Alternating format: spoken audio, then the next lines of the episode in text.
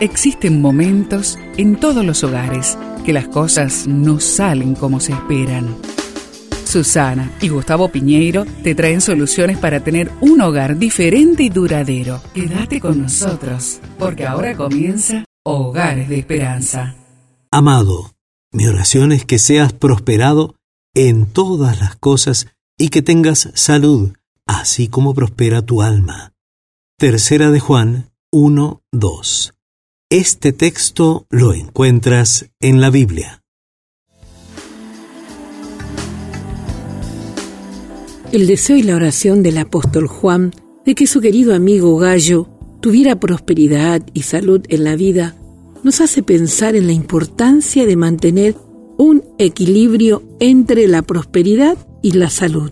¿Cuántas veces en nuestro deseo por prosperar económicamente sacrificamos nuestra salud al limitarnos o excedernos en el consumo de los alimentos o al exponernos al criminal estrés en forma desmedida o al privarnos del merecido descanso nocturno o semanal de los sábados. Dios nos ha dado un cuerpo maravilloso. No debemos entrar en una carrera desenfrenada por la prosperidad material mientras deterioramos la salud del cuerpo y de nuestras emociones. De la misma manera, como registramos en una agenda nuestros compromisos diarios que nos pueden producir prosperidad, también necesitamos incluir en nuestro plan diario y semanal todo lo relativo a la salud.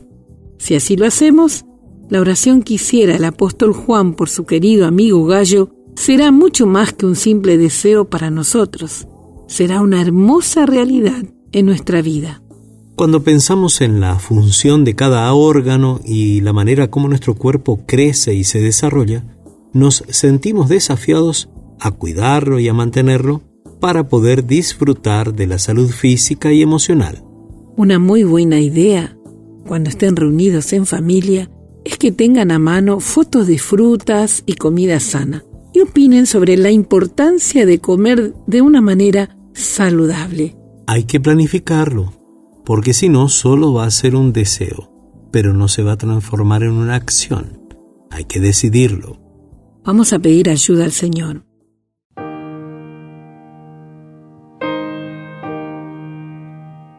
Amado Padre, ayúdanos a establecer bajo tu dirección un estilo de vida que mantenga un equilibrio en los anhelos materiales y la importancia del espíritu y te lo pedimos juntos en el nombre de Jesús. Amén.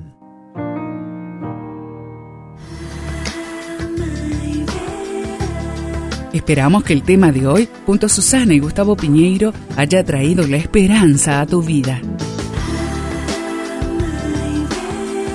Si deseas ampliar este tema, seguí al Dr. Gustavo Piñeiro en Facebook y Twitter.